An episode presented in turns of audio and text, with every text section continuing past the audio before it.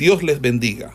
Reciban un cordial saludo por parte del Ministerio El Goel y su centro de formación, quien tiene el gusto de invitarle a una exposición de la palabra de Dios en el marco del programa de formación de biblistas e intérpretes de las Sagradas Escrituras, hoy con la asignatura de...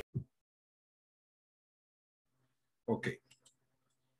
Eh, vamos a a tratar en el, en el día de hoy lo que serían eh, algunos problemas eh, de controversia en la hermenéutica contemporánea, es decir, problemas fundamentales eh, en la hermenéutica o en la interpretación de las sagradas escrituras.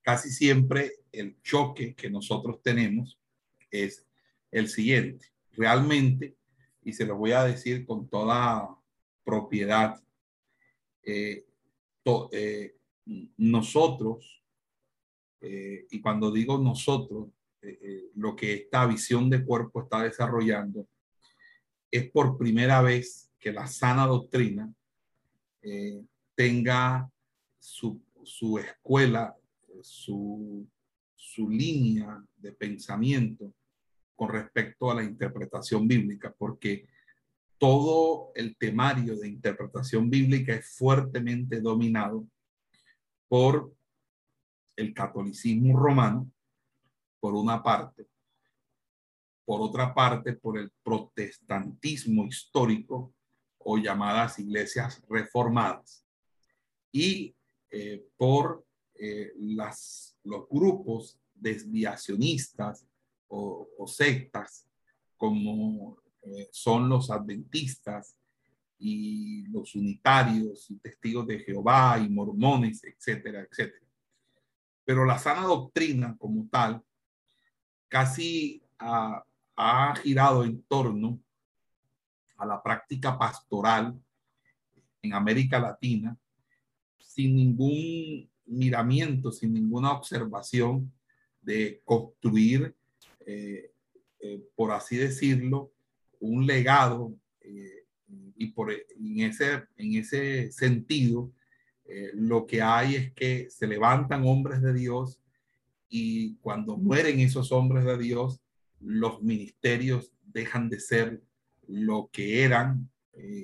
a veces son los mismos familiares, los nietos, los hijos, los que terminan usufructuando la memoria del difunto, la herencia del difunto, digámoslo así, pero no hay una estructuración.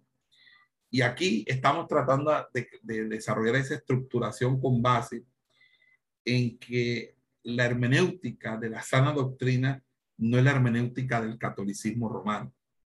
No puede ser la misma hermenéutica del protestantismo reformado.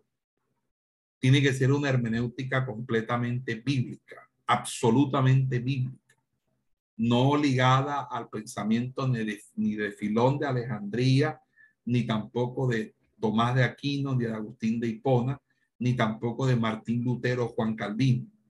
Tiene que ser una hermenéutica o una interpretación conforme a las Sagradas Escrituras en el hecho de que la Biblia es su propio intérprete.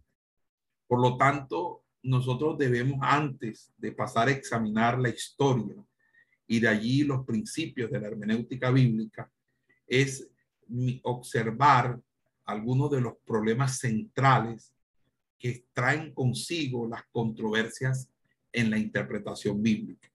Y ahí es donde nosotros debemos eh, tener en cuenta los cinco problemas que yo llamo los cinco problemas que afectan la interpretación bíblica o que originan las o causan las diferentes controversias en cuanto a la interpretación de las Sagradas Escrituras. La primera controversia o el primer problema fundamental en la hermenéutica es el problema del sentido. Es decir,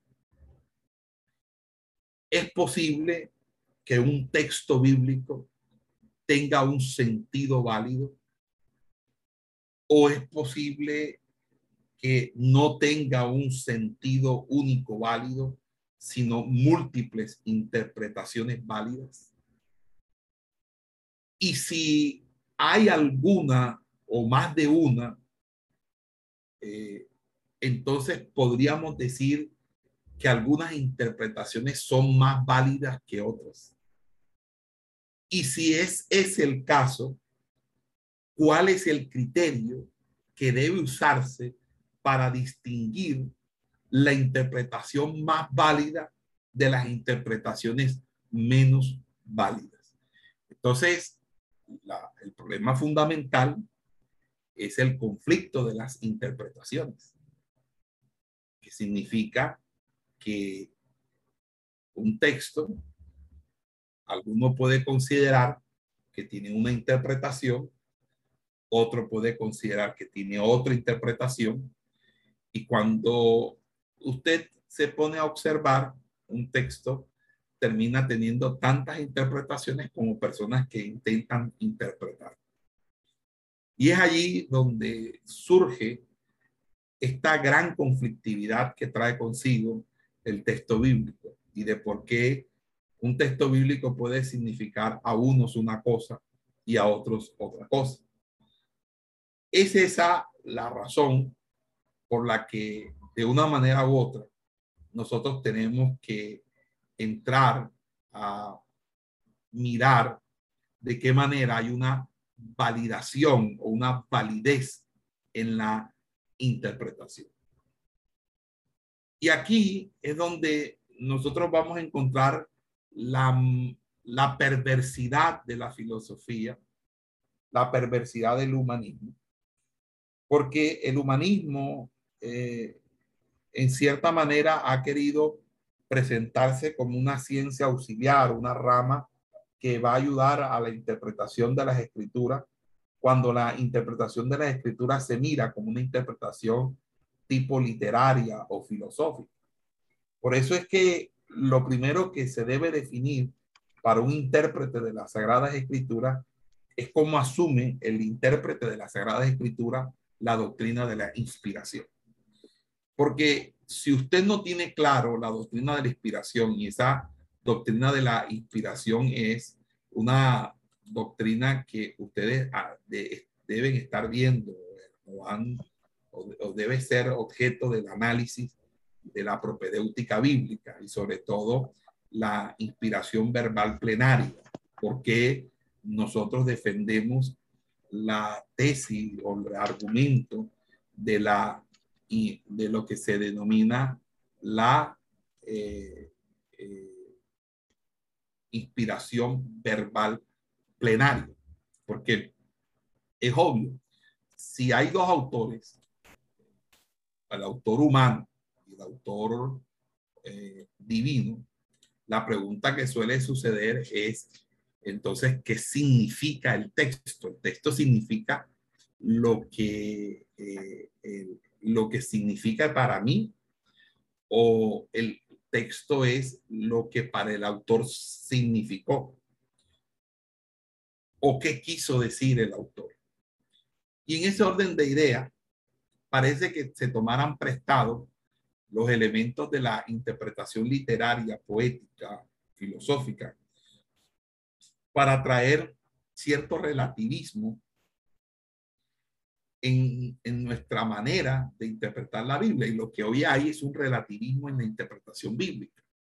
Todo es relativo. Entonces, como todo es relativo, entonces todo va a depender de quien está interpretando el texto si yo soy unitario, entonces yo interpreto ese versículo de tal manera que voy a negar la, la, Trinidad.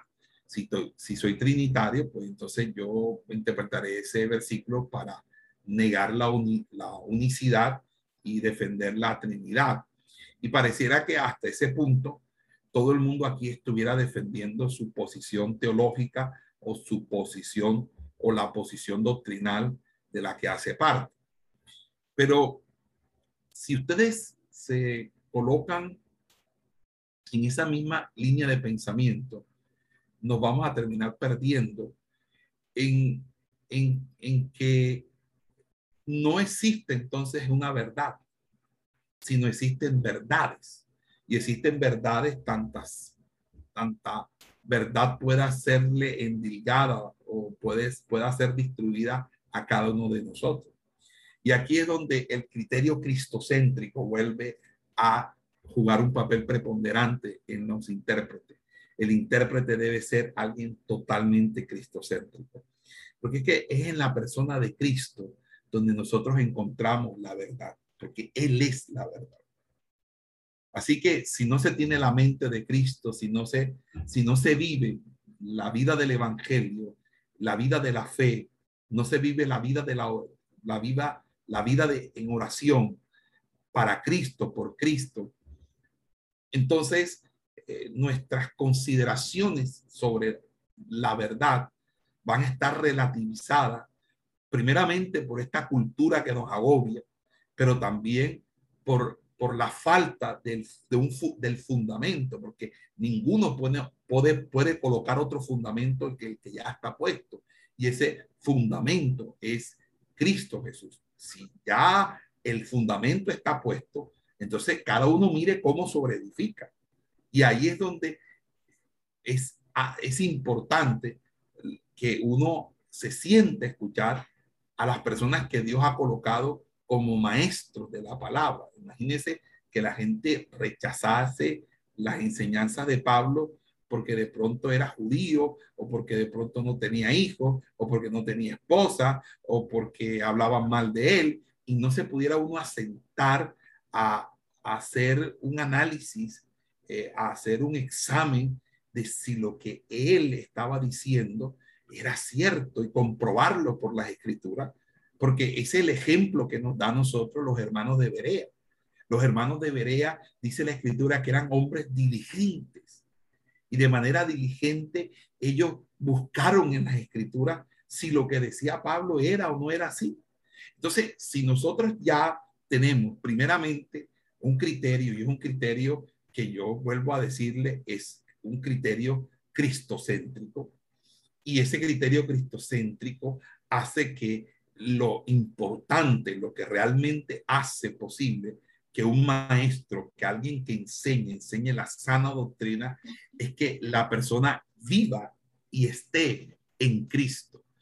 Y estar en Cristo no es, es más allá de estar embadurnado de Cristo, es conocerle de manera íntima y personal, es conocerle en una revelación profunda y en una revelación que no lo no es por algo que se haya oído ni, ni siquiera eh, por algo que se haya se le haya mencionado a uno, sino porque realmente uno cada día vive la cruz del Señor para vivir por Él, para que la mente de Él sea nuestra mente, para que en el cuerpo nosotros llevemos permanentemente la marca, la marca de Dios, que somos puestos a muerte para que en otros surja la vida, porque somos en ese sentido el, un llamado.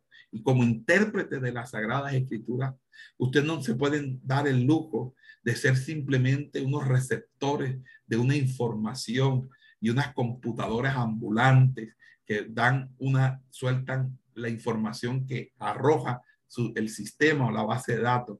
Ustedes tienen que realmente vivir el Evangelio, vivir a Cristo, disfrutar a Cristo, saborear a Cristo, oler a Cristo. Porque de lo contrario, realmente todos estos cuatro años van a ser en balde y todo va a ser, eh, eh, todo nuestro trabajo será completamente en vano. Esto eh, nos lleva a nosotros a, una situación muy, eh, muy sui generis y es que precisamente el relativismo muere en nosotros cuando nosotros hallamos la verdad en Cristo y vivimos esa verdad en Cristo. Y ya entonces no somos niños llevados por cualquier viento de doctrina, sino que somos realmente personas que tenemos algo que dar, algo que enseñar, porque hay un don, un fuego que debe ser avivado en nosotros para poder hacer nuestra la obra que Dios nos mandó a hacer, para hacer la obra que estamos llamados a hacer. Entonces, en, el estudio de la Biblia, la tarea del intérprete, la tarea del exégeta, es determinar lo más cerca posible lo que Dios quiso decir en un pasaje determinado y no lo que el texto puede significar para mí.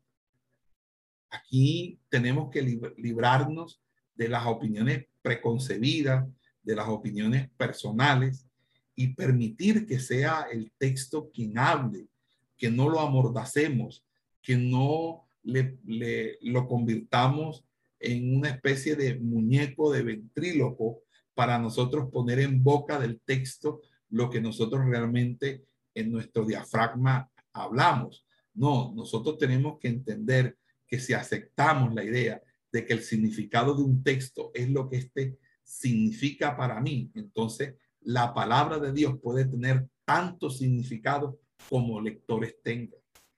Y, en ese sentido, eh, podríamos decir que debe haber una ortodoxia.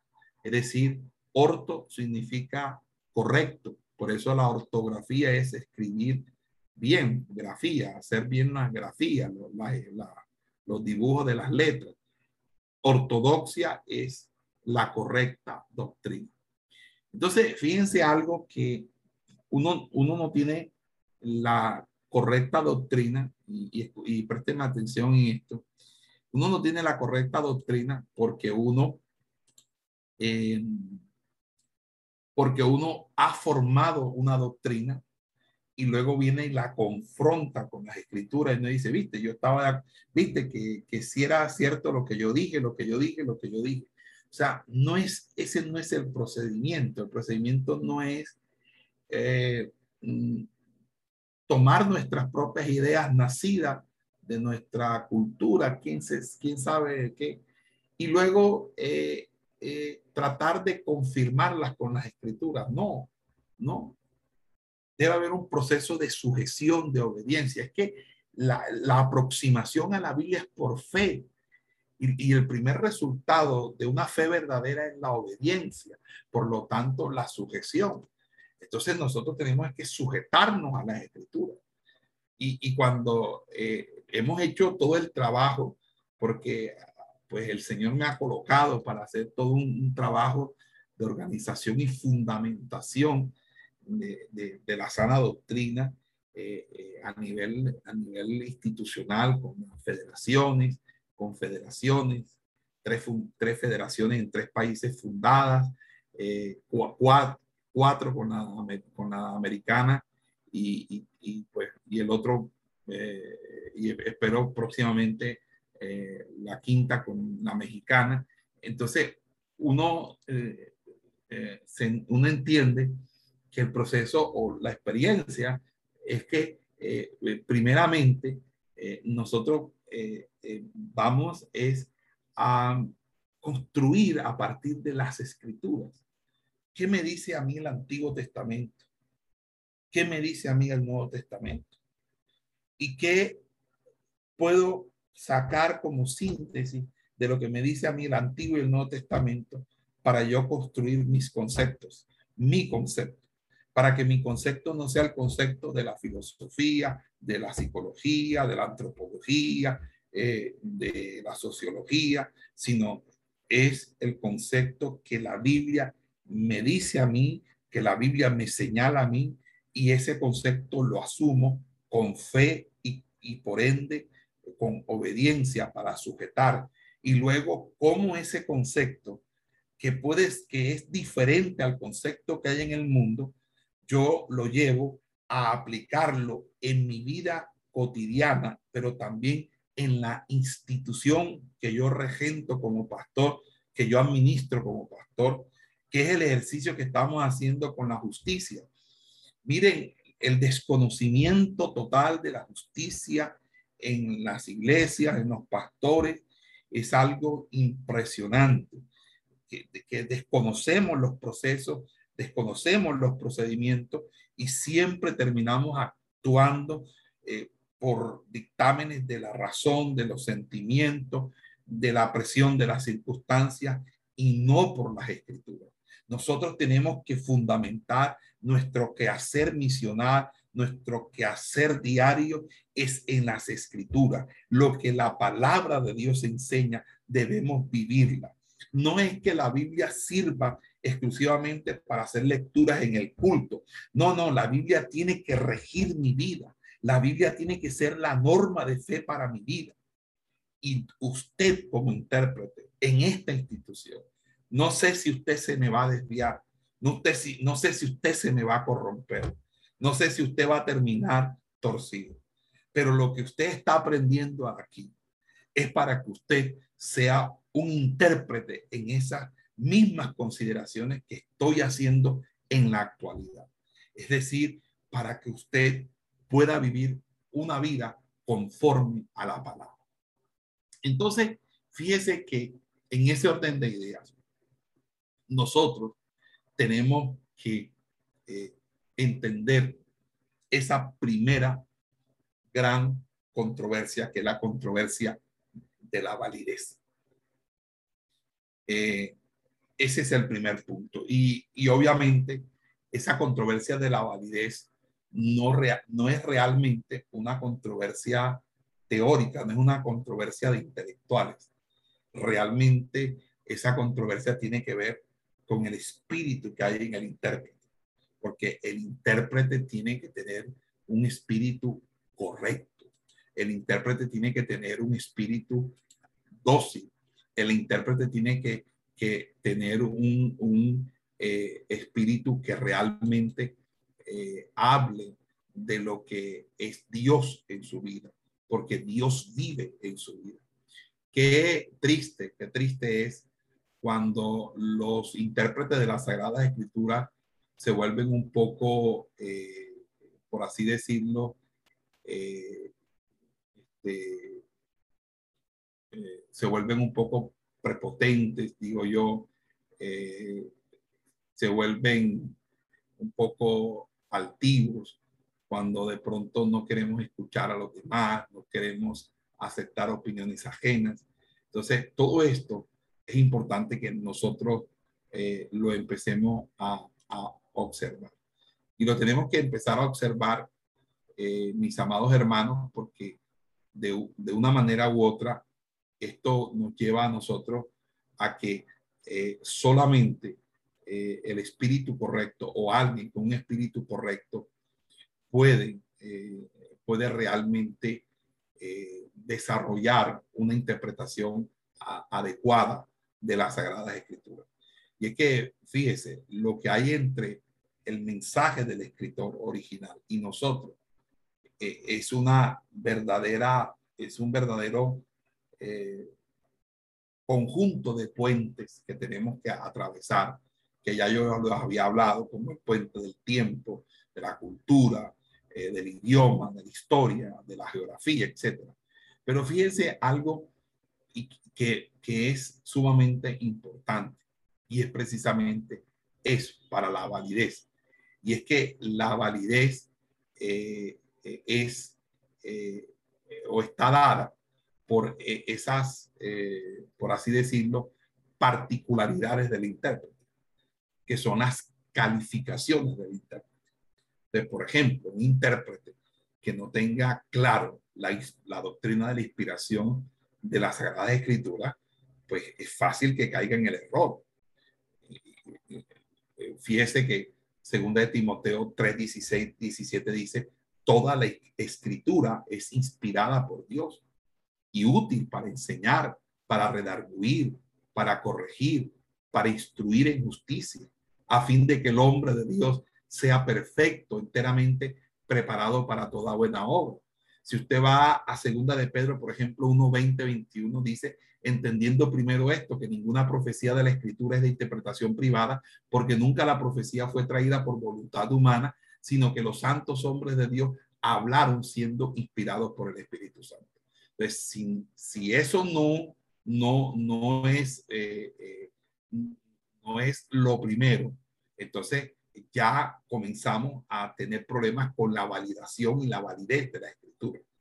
También, en ese sentido, eh, el, intérprete debe, debe, debe recibir, debe, debe, debe en ese sentido entender, comprender, captar, asimilar, intimar la Biblia como una, como la palabra inspirada de Dios. Y fíjese que ya nosotros vimos en clases anteriores qué significa la palabra inspiración. Y, y, y, fíjese que en ese orden de idea, eh, la, la, la inspiración lleva a una serie de significaciones muy interesantes. Primeramente, la inspiración es verbal, porque las escrituras son inspiradas verbalmente en los escritos originales. Y esto significa que Dios inspiró cada palabra del Antiguo y del Nuevo Testamento. Y así Él permitió que los escritores escogieran las palabras, pero Él es quien dirige la escogencia de las palabras apropiadas. Entonces, en ese sentido, eh, la inspiración verbal eh, este, es una inspiración verbal y es inspiración no simplemente de los pensamientos, como si Dios hubiese dado simplemente como la idea, pero los demás, no, no, las palabras de las escrituras, porque la Biblia dice, eh, Mateo capítulo 5, 18, dice, porque de cierto os digo que hasta que pasen el cielo y la tierra, ni una jota ni una tilde pasará de la ley hasta que todo se haya cumplido. Entonces significa que aquí hasta la parte más pequeña de las escrituras tiene que tener un cumplimiento, tiene un cumplimiento y por lo tanto lo tiene porque es inspirado. Y es plenaria porque, hombre, la palabra plenaria viene de, esa palabra latina, plenarium, que es, pleroma en griego, que significa lleno, completo. Y ahí es donde tenemos que entender que nuestras necesidades eh, son llenas o completas cuando tenemos plenitud. Entonces, cuando hablamos de inspiración plenaria, queremos que la Biblia es completamente, enteramente inspirada. Ella eh, no contiene la palabra de Dios, ella es la palabra de Dios. Y por esa razón, nosotros eh, vamos a encontrar en la escritura todo lo que nosotros necesitamos no hay algo que no hay algo que sea necesario en nosotros, por nosotros o para nosotros, que no se halle o no se encuentre en la palabra de Dios. Y por eso todo consejo, toda enseñanza, todo, todo tema está en la palabra de Dios, de una manera u otra. Lo otro es que la escritura es una escritura que se revela a nosotros y, se revela porque en, Romanos, cuando usted ve Romanos capítulo 1, versículo 17, dice, porque en el Evangelio la justicia de Dios se revela por fe y para fe, como está escrito, mas el justo por la fe vivirá. ¿O acaso no hemos visto lo que dice Primera de Corintios 2.13? ¿Qué dice Primera de Corintios 2.13? Dice, lo cual también hablamos no con palabras enseñadas por sabiduría humana, sino con la que enseña el espíritu, acomodando lo espiritual a lo espiritual.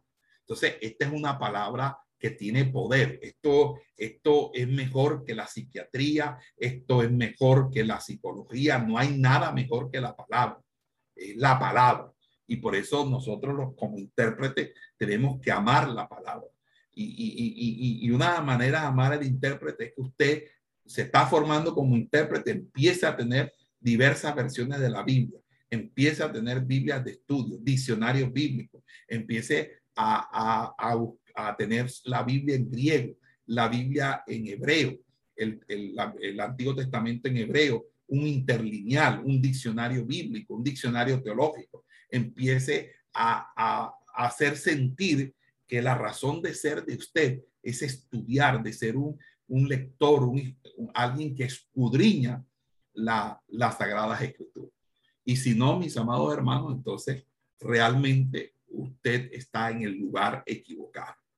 Nosotros tenemos que, en ese sentido, eh, ser muy coherentes con eso. Y fíjense, estamos eh, solamente con el primer punto, que es el, el punto de la validez. Oye, eh, claro, validez, la única forma que haya validez es como tú asumes la Biblia, porque si la Biblia tú la asumes de que no, es que Abraham fue un mito, no es que ellos no cruzaron el mar rojo, no es que esos milagros realmente no fueron así. Entonces, obviamente, tú tienes una postura liberal, una postura racional, una postura que prácticamente está cercenando las escrituras a una literatura universal como cualquier otro libro compuesto por un autor secular. Pero nosotros entendemos que esto es algo que tiene que ver con la persona de Dios. Es que la Biblia lo que claramente revela es a Dios, revela la persona de Dios, revela el carácter de Dios, revela la voluntad de Dios, revela las obras de Dios, revela los mandamientos de Dios, revela los decretos de Dios. Y Dios nos da la revelación de, de Él mismo y nos enseña cómo relacionarnos con Él. Por eso uno de los, de los principios de, de, de, la sana doctrina es el principio eh, de conocimiento externo. O sea, si el principio de conocimiento esencial es Dios y Dios es la esencia de todo conocimiento y todo conocimiento es posible gracias a Dios porque de él, de, él emana todo conocimiento, toda ciencia y toda sabiduría. Y la única manera de nosotros conocer a Dios es a través de la revelación que de Él mismo hay a través de las escrituras sagradas.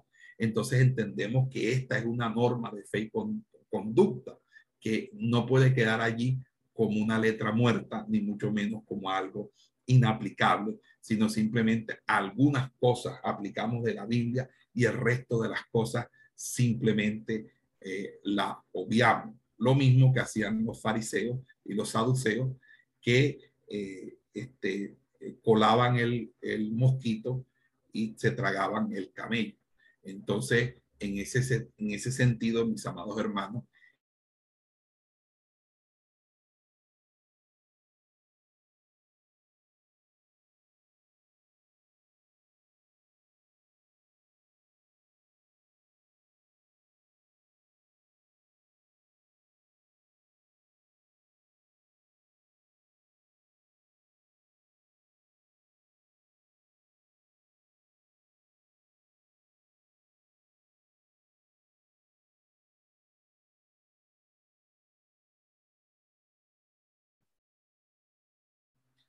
Bueno, eh, les decía a todos ustedes que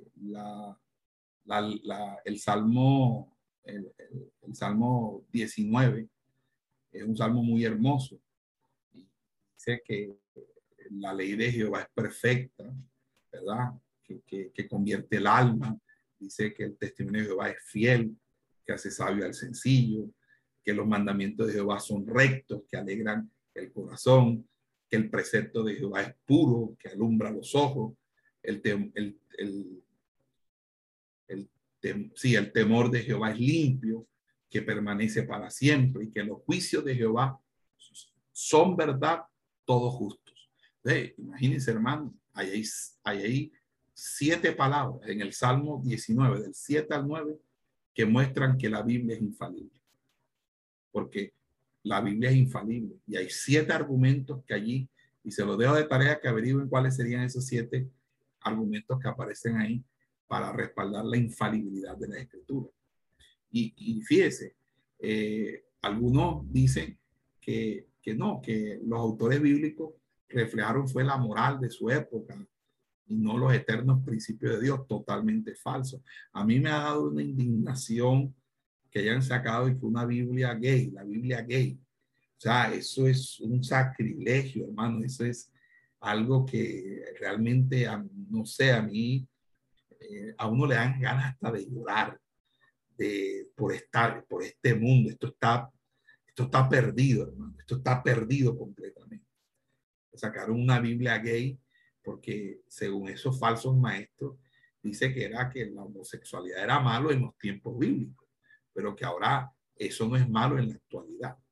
Entonces, que, la, que las costumbres bíblicas cambian, porque todas las costumbres en los países cambian. Pero escúchenme, la Biblia nunca ha establecido una cultura.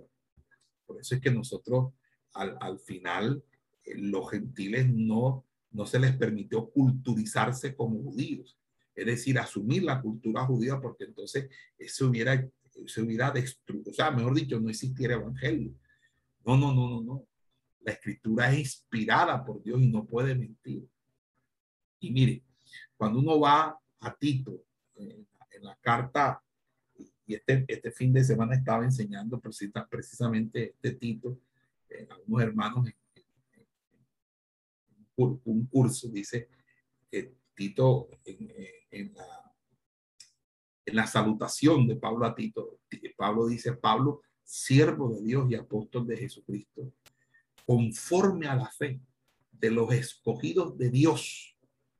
Dice, y el conocimiento de la verdad que es según la piedad. Fíjese, ¿por qué estoy haciendo énfasis en la espiritualidad del intérprete? Porque el conocimiento de la verdad, le dice Pablo a Tito, es según la piedad. La piedad. Es decir, ¿y qué significa piedad? La espiritualidad si nosotros no tenemos un espíritu correcto, nosotros no interpretaremos la Biblia correctamente, no andaremos correctamente. Y el conocimiento de la verdad que es según la piedad.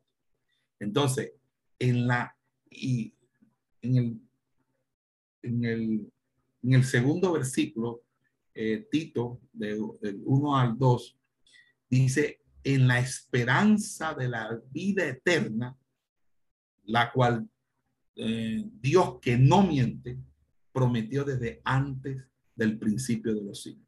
Entonces, nosotros tenemos que decir, oiga, la Biblia es infalible en asuntos doctrinal y moral y es inerrante en asuntos de historia y ciencia. Y esto es importante porque no, que se equivocó, que la Biblia esto, que la Biblia lo otro. No, no, no, no. Vea, en, en Proverbio capítulo 30, versículo 5, toda palabra de Dios es limpia. Él es escudo a los que en él esperan. Eh, la palabra de Dios no está sucia, ni anda con suciedades, ni con nada oculto, ni engañoso. La palabra de Dios es completamente eh, eh, limpia y por eso es inerrante. Algunos acusan la Biblia de tener error. Y fíjese que eh, lo que han estos, estas, estas organizaciones científicas que tienen medios audiovisuales como Nash Geo, National, que es National Geographic, Discovery, History Channel, han sacado en 20 años una serie de documentales, eh, de series, de, series de televisión para acusar a la Biblia de tener errores, de decir cosas muy execrables, muy, muy horribles, muy eh, desalmadas eh, con respecto a Jesús, con respecto a algunas figuras del, del, Antiguo Nuevo, Testamento, de la Biblia, etcétera, etcétera. Pero la Biblia está escrita no como un libro de ciencia. La Biblia está escrita como una revelación de, de Dios que la gente puede entender. Por esa razón, nosotros debemos eh, tener una, eh, una claridad al respecto. Toda la palabra de Dios es limpia. Y por eso la escritura son inspiradas por Dios y Dios lo que inspira es verdad y no errores. Amén. También eh, eh, la Biblia es autoridad. Entonces, eh, la Biblia es la autoridad más alta en cualquier asunto. Por eso entonces, en, en, primera de Corintios, primera de Corintios 13, Primera de Corintios 13, dice Pablo que nosotros vemos por espejo, como si estuviéramos oscuros, pero vamos a verlo cara a cara. Y dice, y, y, ahora conocemos en parte, pero entonces conoceremos como fuimos conocidos. Obviamente en la Biblia eh, no todo está, y no todo está porque aún hay cosas de la Biblia que no entendemos. Y nosotros sí cometemos errores, nosotros sí nos equivocamos. Pero realmente, mis amados hermanos, la Biblia es la palabra de Dios y las demás cosas que la Biblia no enseña, nosotros vamos, tenemos que esperar que cuando estemos delante de Dios, cara a cara, entonces eh, conoceremos las cosas que aún no conocemos. Por eso Deuteronomio 29, 29 dice que las cosas secretas son de Jehová, mas las reveladas son para los hijos. Y en ese orden de ideas, no hay algo que sea más autoridad para nosotros que la palabra de Dios. Mire, hermano, la palabra de Dios debe estar por encima de cualquier estatuto, de cualquier reglamento, de cualquier manual. Y por eso cuando uno hace estos manuales, tiene que hacerles conforme a la palabra.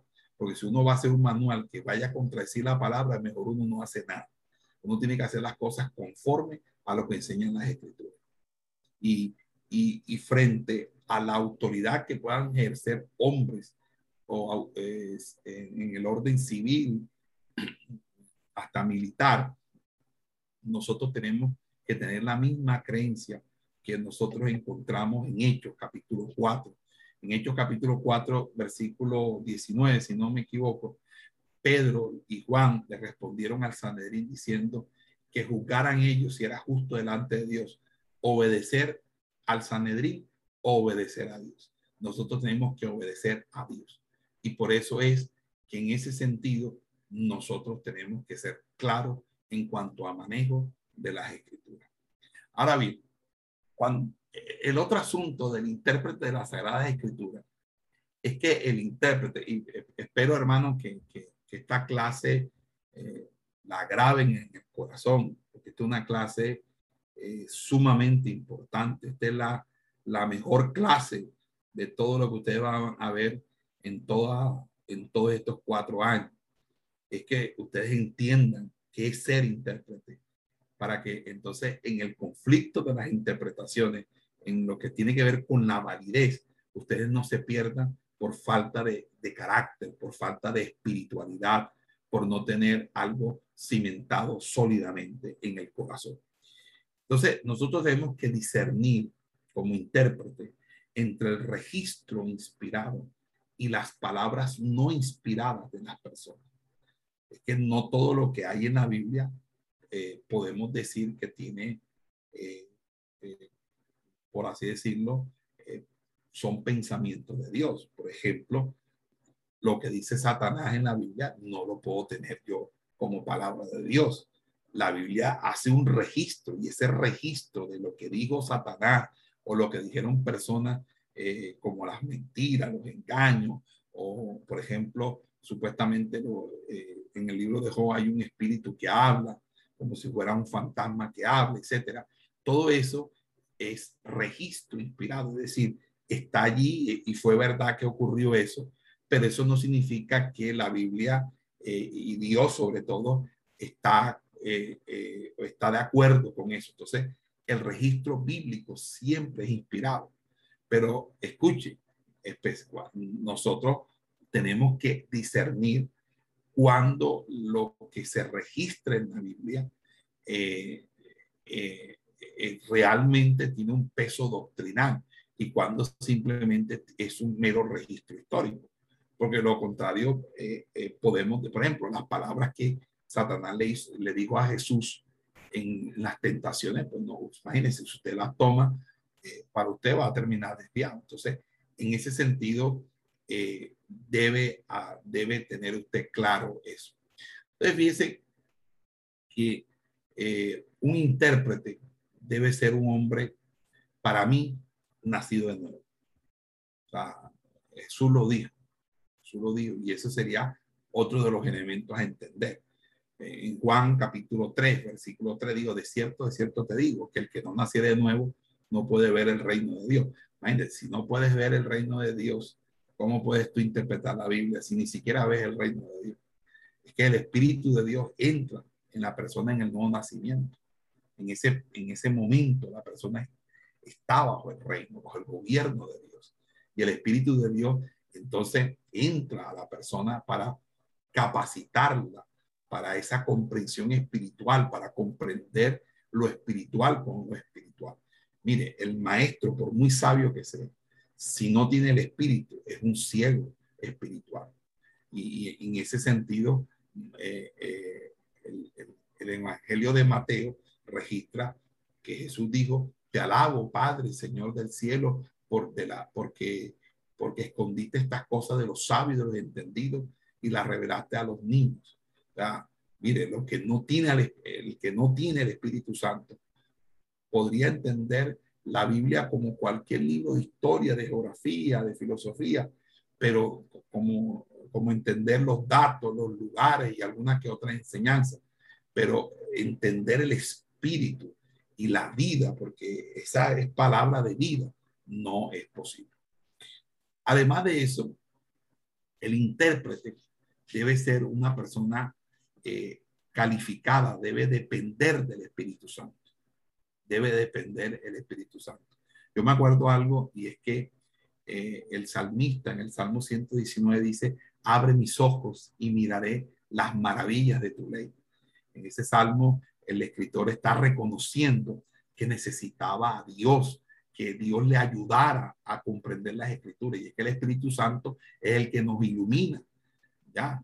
Por eso en Juan capítulo 16 dice, pero cuando venga el Espíritu de verdad, Él os guiará toda la verdad, porque no hablará por su propia cuenta, sino que hablará todo lo que oyere y os hará saber las cosas que habrán de venir. Entonces, eh, Él tomará de lo de Cristo y, y, nos lo hace saber y toma lo del Padre y, y, y lo hace saber. Entonces, eso es la obra del Espíritu. Entonces, como una persona, cómo me va a salir un maestro de la palabra a decirme que es un, un hombre que no ora, es un hombre que no ayuna, es un hombre que no busca del Señor, es un hombre que no se congrega, es un hombre que no está en el, en el ministerio. Entonces, todo eso es de una manera u otra eh, sumamente importante, porque de lo contrario, eh, nosotros eh, realmente vamos a terminar desviando.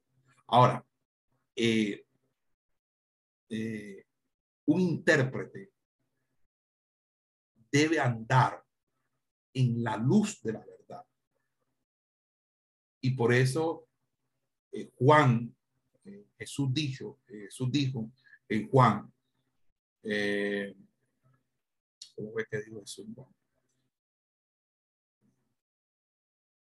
El que quiera, el que quiera hacer la voluntad de Dios, conocerá si la doctrina es de Dios.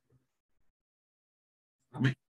Mire, hermano, cuando usted obedece, en esa obediencia Dios añade entendimiento.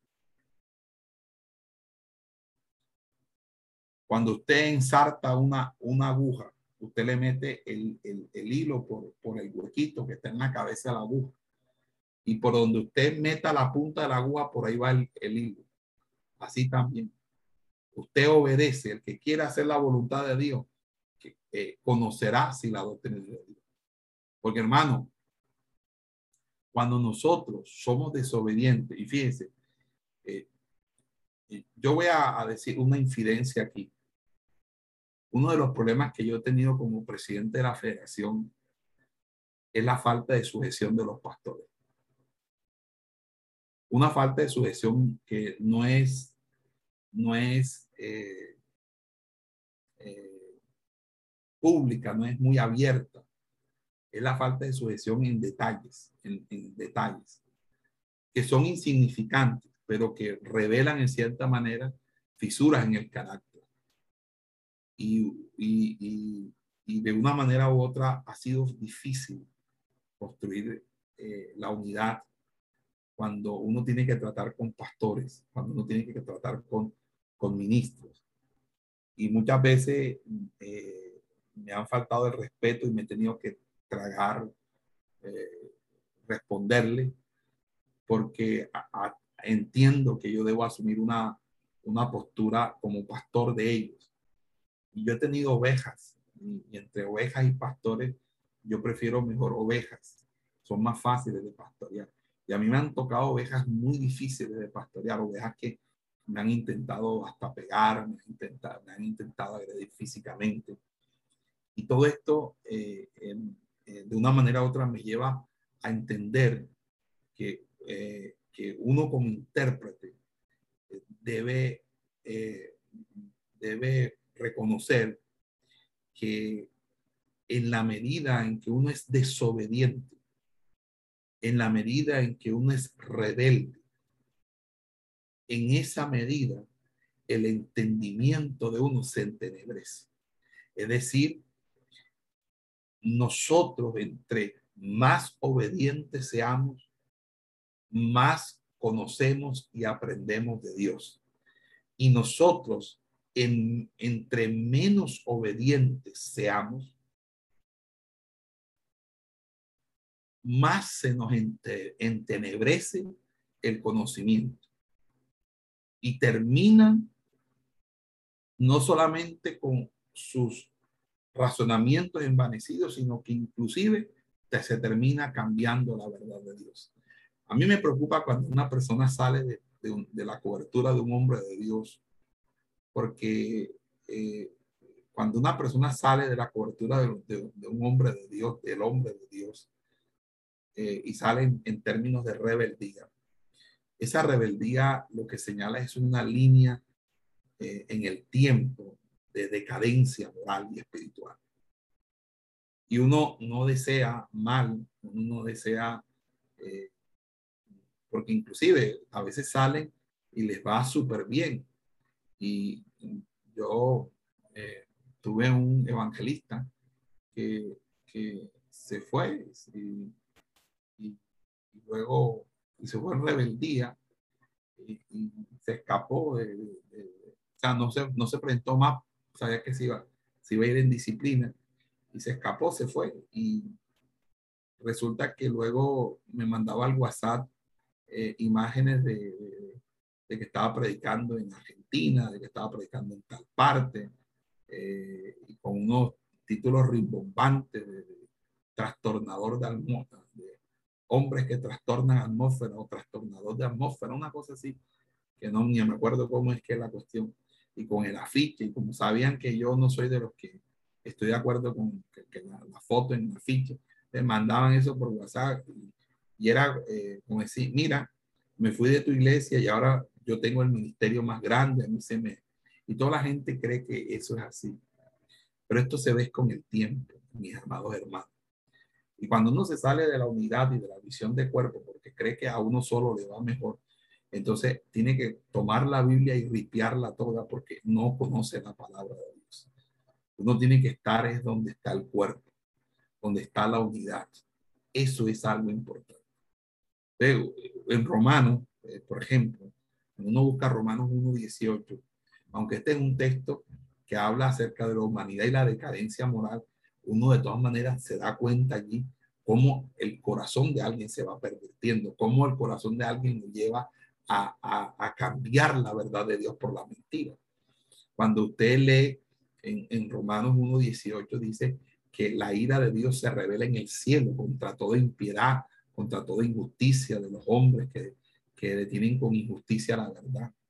Dice, porque lo que de Dios se conoce le es manifiesto, pues Dios se lo manifestó. Dice, pues habiendo conocido a Dios, no le glorificaron como a Dios, ni le dieron gracia, sino que se envanecieron en su racionamiento y su necio corazón fue entenebrecido, profesando ser sabios, se hicieron necios. Pero fíjate, dice, se envanecieron en sus razonamientos y su necio corazón fue entenebrecido. Claro, cuando el corazón es necio, el corazón es desobediente. Y cuando el corazón del, eh, es desobediente, el corazón se entenebrece. ¿Qué es entenebrece? Se oscurece. La gente ya no entiende. No entiende lo que uno va a decirle, no entiende ni siquiera si uno les llama la atención y les quiere decir, hermano, pero no, que no sé qué, qué tal. ¿Por qué, hermano? Y ahí es donde dice, por lo cual también Dios los entregó a la inmundicia, papá, papá, y dice, ya que cambiaron la verdad de Dios por la mentira. Entonces, fíjese que hoy, en, en, en ese sentido, nosotros podemos entender que entre más desobediente sea una persona, más necia se vuelve, o mejor dicho, entre más desobediente y necia se vuelve una persona, menos entiende las instrucciones que tú les das como pastor, los consejos que tú les das como pastor, los consejos que tú le das como presidente de la federación, las directrices que uno le da como presidente de la federación. ¿Por qué? Por eso, porque nosotros no podemos permitir que nuestro corazón se vuelva necio. Pero fíjese que cuando uno por el contrario, eh, uno es obediente, el entendimiento de la persona obediente aumenta más.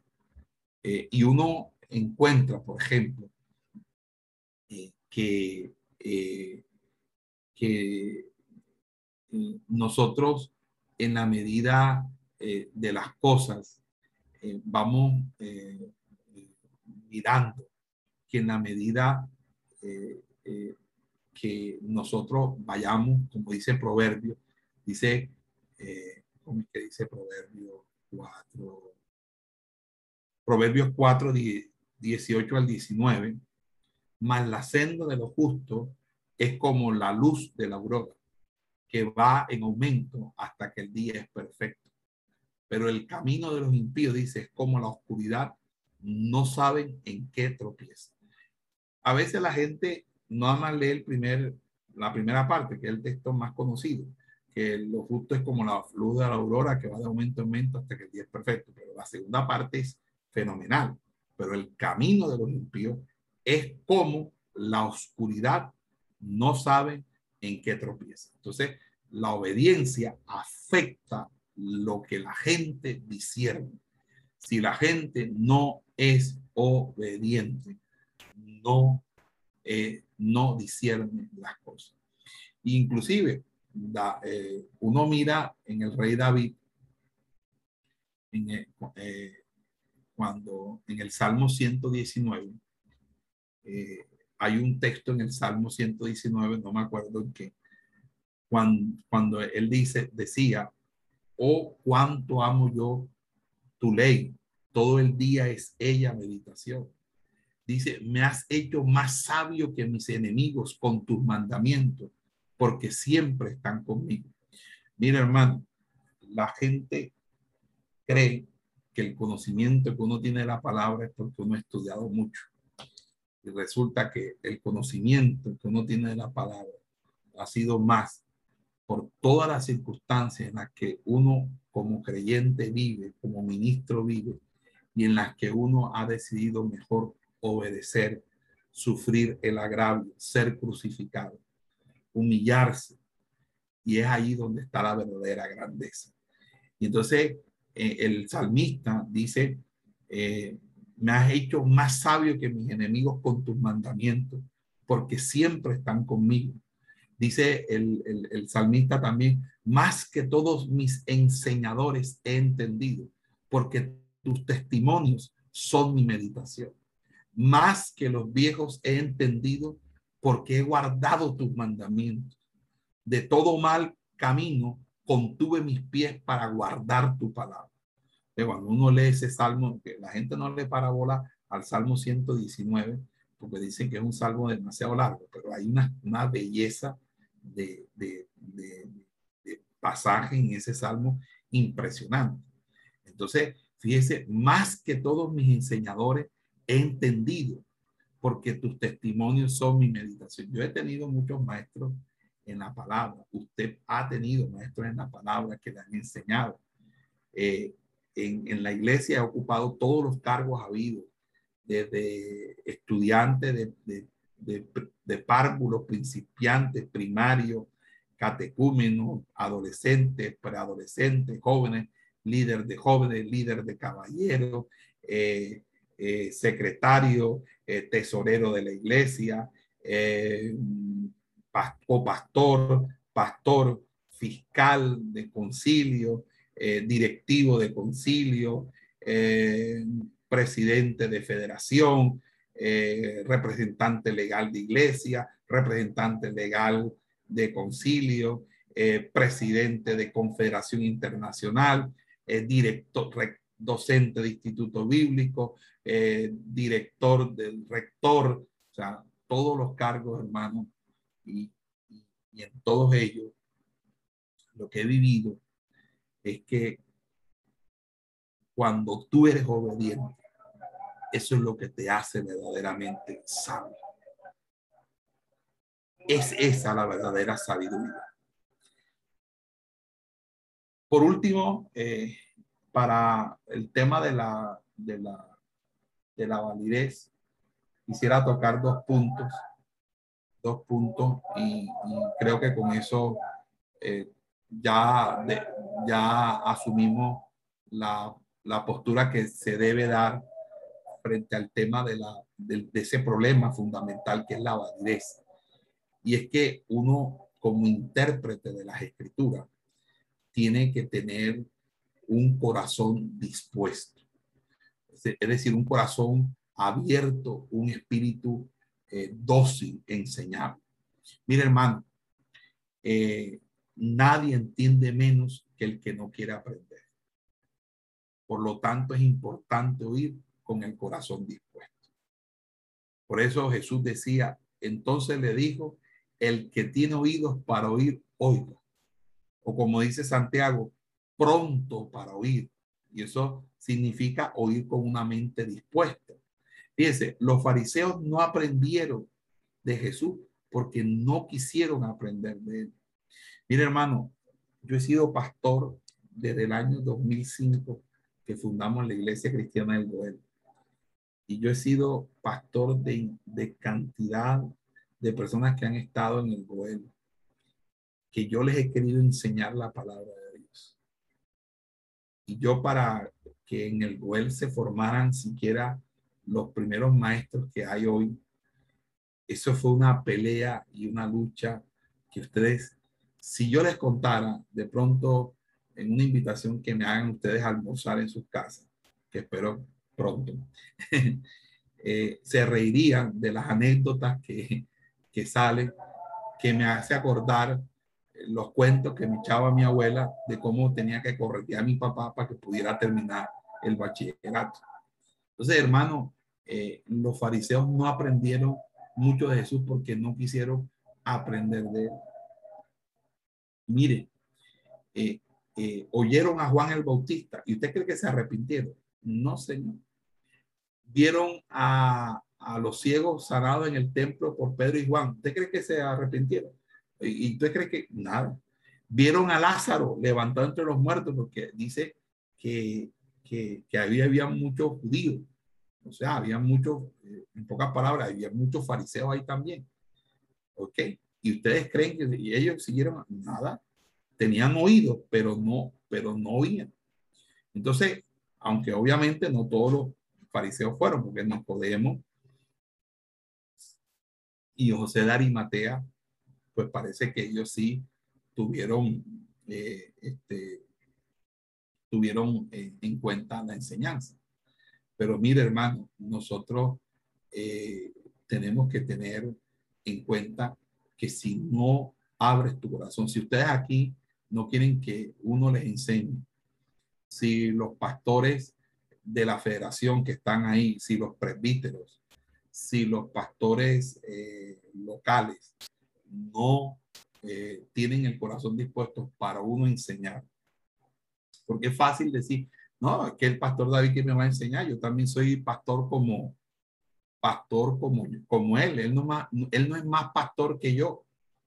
Y él no tiene la iglesia más grande que yo. Si ustedes se ponen a pensar de esa manera, entonces el, ministerio de enseñanza que Dios nos ha dado, que es un ministerio que no, no puede ser negado, porque fruto hay de ese ministerio y señal de del apostolado hay, porque el fruto del ministerio ha sido precisamente todos, todos, absolutamente todos. Este es un ministerio que llega a 700, a 700 pastores en siete países. Son 700 pastores que de una manera u otra eh, eh, eh, han sido enseñados, son enseñados y, y, y sobre los cuales hay una autoridad espiritual y doctrinal y algunos de esos pastores no hacen parte de, de, nuestra, de nuestra unidad eh, federativa, pero igual eh, ellos de una manera u otra la enseñanza la asumen con autoridad. Entonces, si ustedes no están dispuestos a que lo que en este centro de formación nosotros le impartamos, no, eh, y obviamente ustedes tienen todo el derecho a objetar, a buscar en la Biblia y decirme, pastor, pero usted dijo esto y eso no lo dice la Biblia.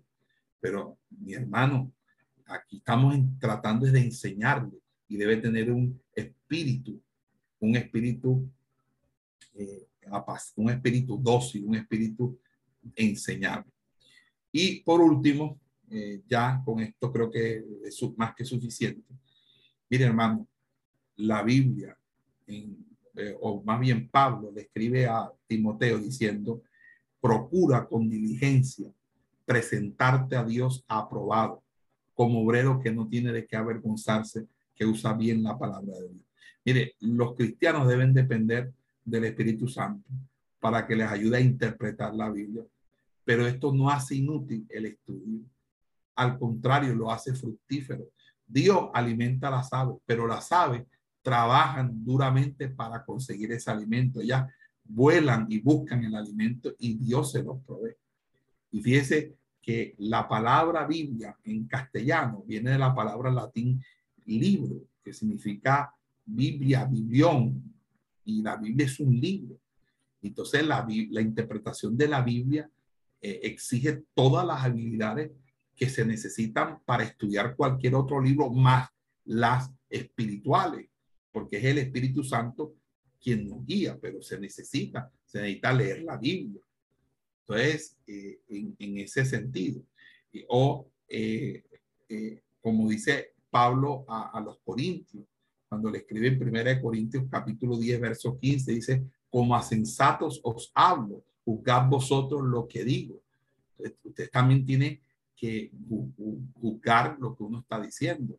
Porque mire, cuando usted realmente pone por obra y medita, ahí lo dice la Biblia, dice, bienaventurado el varón que no anduvo en consejo de mal, ni estuvo en camino de pecadores, ni en silla de escarnecedores se ha sentado, sino que donde en la ley de Jehová está su delicia y en su ley medita de día y de noche. Y si usted va al libro del profeta Daniel, entonces eh, eh, a Daniel se le dice, porque el primer día que dispusiste tu corazón a entender y a humillarte en la presencia de tu Dios. O sea, el ángel le dice a Daniel, que Daniel desde el primer día que dispuso su corazón a entender y a, humillarse. Y eso es la clave de nosotros consolidarnos como intérprete de la Sagrada Escritura. Muchos saldrán graduados con el diploma de, de la axila, contentos y alegres de que se graduaron, pero no todos van a ser maestros y no todos van a ejercer el ministerio. ¿Por qué? Porque si ustedes de un principio no tiene en cuenta esto, entonces realmente el paso por aquí no le será útil para absolutamente nada. Es más, Pablo, me acuerdo yo, en Romanos capítulo 14, en el capítulo 14, dice que uno hace diferencia entre día y día y otro juzga igual todos los días y cada uno está plenamente convencido en su propia mente. Entonces, si usted no está convencido en su propia mente de que usted está en un centro de formación, de que aquí hay unos maestros de la palabra de Dios que son personas idóneas, competentes, que saben que son, que son, eh, eh, que pueden instruir en, en la palabra, eh, en la palabra del Señor. Y a mí me da tristeza que personas que han estado en la federación y que ahora no están, despotriquen de la enseñanza que uno ha dado como si uno ahora haya cambiado o esté enseñando lo que, lo que no es. Uno se ha mantenido en todos estos años enseñando esta, esta palabra. Y en ese sentido, mis amados hermanos, aquí lo que no está bien se corrige de inmediato. De inmediato se tiene que corregir. Y, y, por eso eh, eh, Pedro le dice en su carta a, los creyentes, ceñid, dice, ceñid los lomos de vuestro entendimiento. Por eso es que nosotros tenemos que siempre ser entendidos en la palabra del Señor. Y eso es lo que, eh, lo que se trata, el espíritu del intérprete. Nosotros estamos aquí para formar. Aquí hay una autoridad en doctrina. Aquí el director, la persona que dirige este centro de, de, formación, no es cualquier aparecido que nació de la, por el sobaco de una, por la manga de una camisa, ni es una, una persona que apareció de la noche a la mañana. Eh, eh, Dios nos preparó para este tiempo, para este momento, para esta circunstancia y estamos aquí no como quien obliga, sino como el que seduce, no como el que se impone, sino como el que simplemente convence. Porque de una manera u otra, mis amados hermanos, Dios nos está llamando y nos está preparando para ser intérpretes de las Sagradas Escrituras. Y si nosotros no tenemos estas cualidades y estos requerimientos que son espirituales, que son requerimientos doctrinales, para nosotros ser intérpretes de las Sagradas Escrituras, cuando estemos frente a ese problema fundamental de la interpretación bíblica, que es la validez del texto bíblico, cuál interpretación es válida y por qué tu interpretación sí es válida y la de otro no es válida, en esa lucha de tú y tú y tú y tú, que cada quien hace lo que bien le parezca, ahí lo único que nos da autoridad es la escritura. En las escrituras es precisamente este proceso de asimilación a Cristo, de este proceso de, de construcción de una sólida formación doctrinal, de una sólida formación ministerial, de una espiritualidad que acompañe el proceso de crecimiento en el entendimiento. Si no hay eso, hermano, si no nosotros no disponemos nuestro corazón a entender y a humillarnos en la presencia del Señor, entonces no estamos haciendo absolutamente eh, nada. Eh, vamos a hacer una pequeña pausa. Esperamos que este estudio haya sido de bendición para su vida y ministerio. A Dios sea la gloria. Este es el Ministerio El Goel, vidas transformadas para cumplir el propósito de Dios.